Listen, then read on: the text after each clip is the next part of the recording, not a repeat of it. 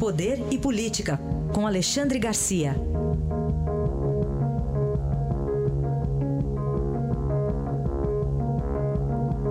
E nós começamos com dois assuntos conectados. Os marqueteiros das últimas três campanhas eleitorais do PT, confirmando Caixa 2 e o STJ negando habeas corpus ao ex-ministro Palocci, Alexandre. Bom dia.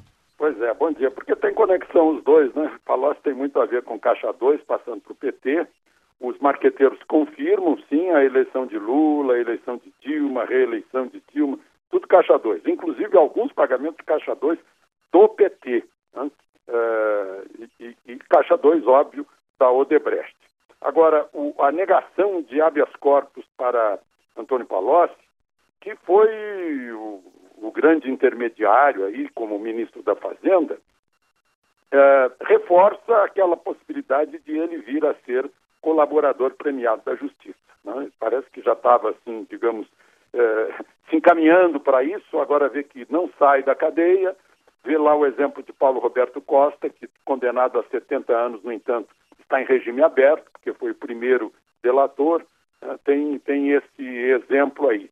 Enfim, uh, outra coisa que a gente verifica uh, no papel do ministro da Fazenda, né? tanto Guido Mantega quanto Antônio Palocci, é que todo mundo diz aqui em Brasília, olha, o mais poderoso dos ministros é o ministro da Fazenda porque ele tem a chave do cofre. E agora a gente descobre que o poder está mais acima. O poder é, é, é, é eminência parda de Emílio Odebrecht, está acima do ministro da Fazenda, né, o, o, Marcelo, que o ministro da Fazenda vai lá negociar é, em troca de, de favores administrativos da Fazenda, decretos, medidas provisórias, né, dinheiro para, é, para o partido e para Lula, né, como é o caso desses 35 milhões de que falam os uh, colaboradores da Odebrecht. Muito bem. Outro assunto ainda, Alexandre, a, a lista, agora a lista secreta, também divulgada é. aqui pelo Estadão. Revelada mais uma vez, né? Tem que citar o nome do, do Breno Pires, e, do repórter do Estadão, e, e revelada essa lista secreta, por quê? Por que, que é secreta ainda que pediram? Porque os próprios eh, depoentes pediram que ainda se mantivesse em segredo, não se divulgasse por enquanto até que fornecessem todos os dados. E aí a gente vê uh, Lula, Palocci, uh, Eduardo, Eduardo Cunha, né, metidos nisso em que a gente sabe que estão metidos. O Lula, inclusive, nos depoimentos, a gente está vendo aí que ele foi cartão de visitas da Odebrecht, como diz Alexandrino Alencar. É, e isso é obrigação do presidente, não é nenhum crime. O presidente da República tem que defender os interesses das empresas nacionais, assim que fazem os presidentes de todos os países. Imagina a França como brigou pela, pela compra dos caças né, para a Força Aérea Brasileira. Né? O presidente americano também é um, um negociador pelas, pelos interesses americanos comerciais.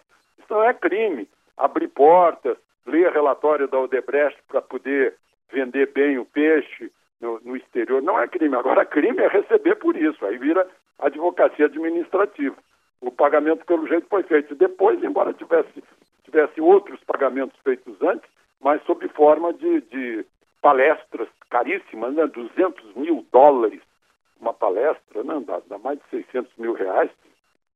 Enfim, esse que é o, o, o problema eh, que aparece aí eh, de Lula, né? além de de outras coisas, está, já é réu cinco vezes, está respondendo a mais uma série de ações é, de, de, investigações, mas, enfim, é o que a gente vê aí nos depoimentos, os, os ainda secretos e os que já foram divulgados.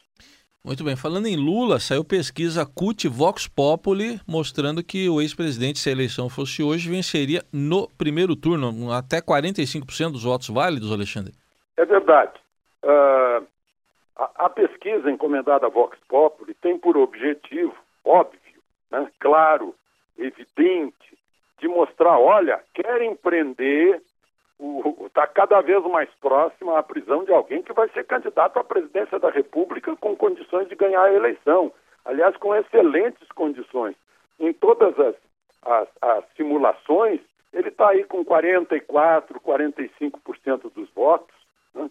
Agora, o que eu estranhei nessa pesquisa é que, claro, com 44% ou 45%, ninguém ganha a eleição no primeiro turno.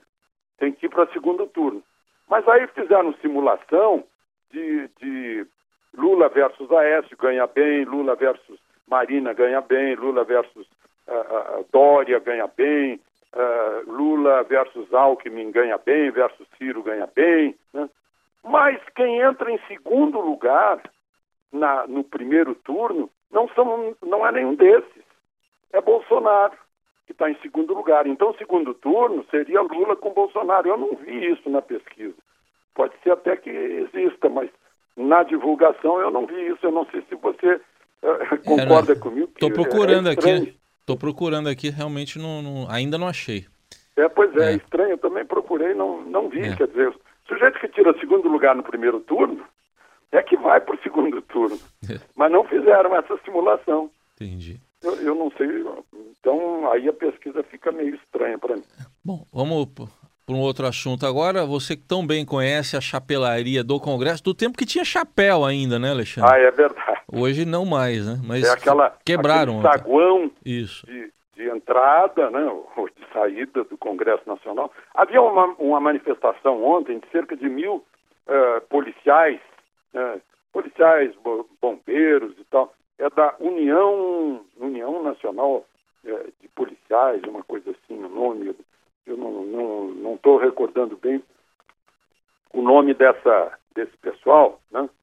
mas enfim, eles foram, foram é, movimentados para lá, União dos Policiais do Brasil. Fizeram a manifestação pacífica lá na frente, né? mas de repente 10% deles, aí cerca de 100, resolveram invadir o Congresso Nacional. Aí jogaram pedras, eu vi fotos de gente jogando pedra, gente com os cartazes dos policiais. Né? Eu ouvi aquele grito da Chanlit, como, como chamava De Gaulle em 1968, né? o, o, copiado lá do, das ruas de Paris, policial unido jamais será vencido. Me deu um frio na espinha com esse grito. Policial unido jamais será vencido. O que, que é isso? E, e, e, aí foi a maior bagunça. Quebra-quebra, quebraram vidros. Policiais, agentes da lei, perdem o, o, argumento. Mesmo assim ganharam, porque os diretores de, de polícias foram lá dentro negociar com o, com o relator e baixaram a idade para aposentadoria prevista no, no, no, projeto de reforma da Previdência para 55 anos. Agora, é, o argumento deles é um argumento que, que é derrubado pela vida real, dizendo que se, a, se prevalecesse a proposta de se aposentar aos 60 anos aos 65, que teríamos policiais velhos na rua. Não é verdade. Em todo o mundo, os jovens vão para a rua. Os mais velhos, os de mais idade, ficam nas mesas, nos gabinetes, ficam no atendimento, ficam na burocracia, ficam na investigação estrita, ficam nos laboratórios. Né? Não é verdade. Mas foi um espetáculo triste, né? deplorável, de, de falta de cidadania, de respeito às leis por parte de uma minoria, na verdade, de policiais mobilizados por essa união de, de, de policiais do Brasil, União dos Policiais do Brasil. Só para registrar isso, Sim. porque a gente vê uma coisa dessa e fica cada vez mais pessimista com o futuro desse país, com o futuro das instituições. Aí a análise de Alexandre Garcia, que volta amanhã aqui ao Jornal Eldorado. Até amanhã, Alexandre. Até amanhã.